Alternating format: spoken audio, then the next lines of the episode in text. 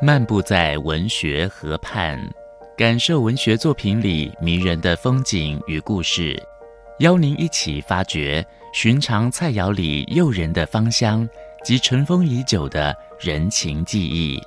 请听焦桐谈饮食文学。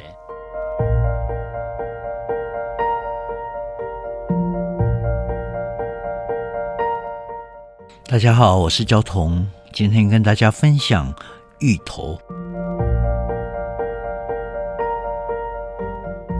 台湾人很擅长加工芋头，变成各式的糕点甜饼，像芋头酥、芋头蛋糕、椰汁芋龙西米露等等。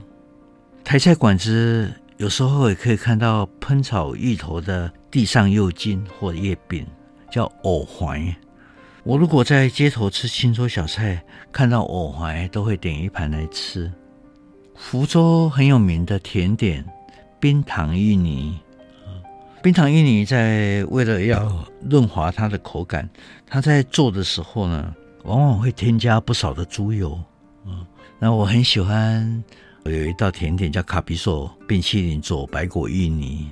它没有放猪油，那烫嘴的芋泥上面呢，放一球香草冰淇淋。创意跟用心在于说，融化的奶油能够润滑芋泥的口感，吃起来又像品尝冷暖的人生啊。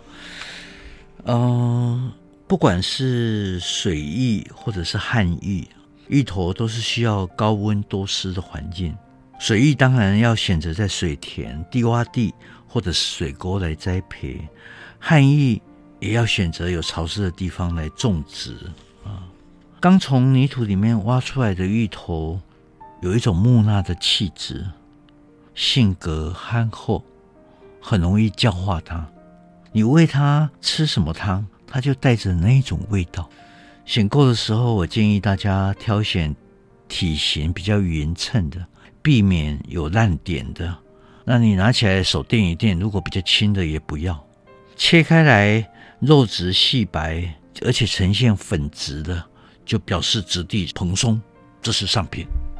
芋头的淀粉颗粒比较小，很容易消化，它营养丰富。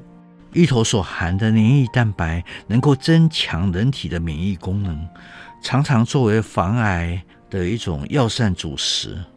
但是它不耐低温，鲜芋头如果放入冰箱，很容易就腐烂掉。买回来以后放在阴凉的地方就好。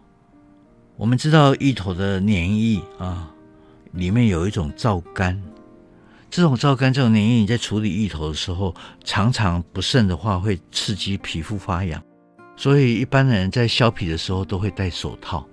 或者是倒一点醋在手里面搓一搓再削皮，我觉得效果也不大。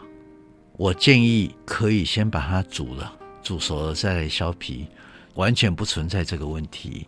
我从前不是那么喜欢吃芋头，直到年纪越长以后，才发现芋头的美好，才明白芋头让生活增添了很多的美味，连接了很多美丽的记忆。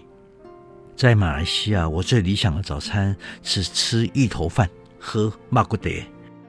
娇妻跟女儿有好几次陪我到吉隆坡去评审世界华文文学奖，有太多次啊，一起大吃芋头饭，好像那个滋味到现在都还在。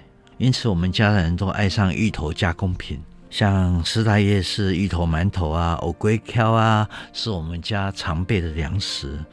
甚至它连外表都非常迷人啊，那种宽墩形的叶子，还有高大肥厚的叶柄啊，给我们一种信赖感跟愉悦的感觉。芋头的松、香、糯、软、绵，是会引诱人家频频去回头的食物。